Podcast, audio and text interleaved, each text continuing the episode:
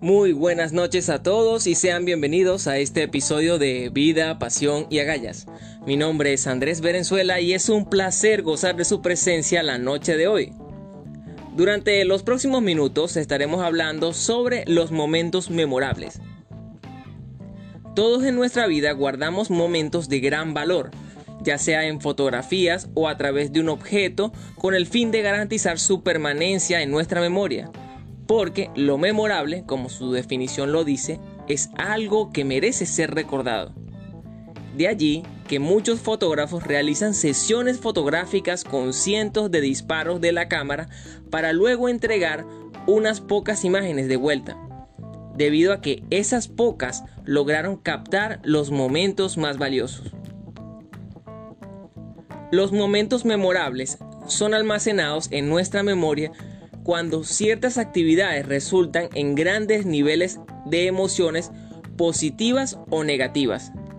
Aquí no hay razón sino emoción, pues son los sentimientos y sensaciones los que elevarán los picos emocionales hasta el punto de retenerlo en la memoria, para luego hacerte recordarlo a lo largo de tu vida.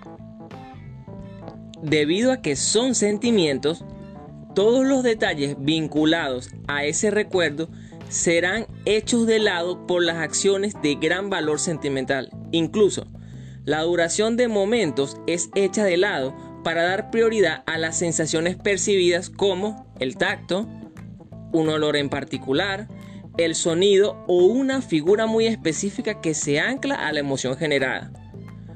Para crear estos momentos es bueno abrir espacios en el día para los imprevistos, con el fin de romper la rutina y así enviar un mensaje al cerebro de que estás saliendo de lo común. Pues el planificar tu día en su totalidad transmite que todo está controlado y carente de sorpresas, evitando los fuertes estímulos emocionales causados por la intriga o la curiosidad. De hecho, la psicóloga Beatriz López revela en un estudio de la empresa Cognifit que la dopamina no es solo la hormona del placer, sino también de la novedad, y al experimentar momentos positivos y nuevos, elevarán los niveles de dopamina en el organismo, fortaleciendo el aprendizaje, pero también fomentando a la curiosidad e interés en aquella actividad que resultó tan gratificante para el organismo y si ésta se puede repetir o hasta aumentarse. Ahora, entre estos momentos memorables cabe destacar cuáles son los retenidos de forma positiva y cuáles de forma negativa. Entre los positivos tenemos los momentos de profunda revelación, creación de vínculos sociales, crecimiento emocional o intelectual, manifestaciones de afecto desmedidas y momentos de superación o metas alcanzadas.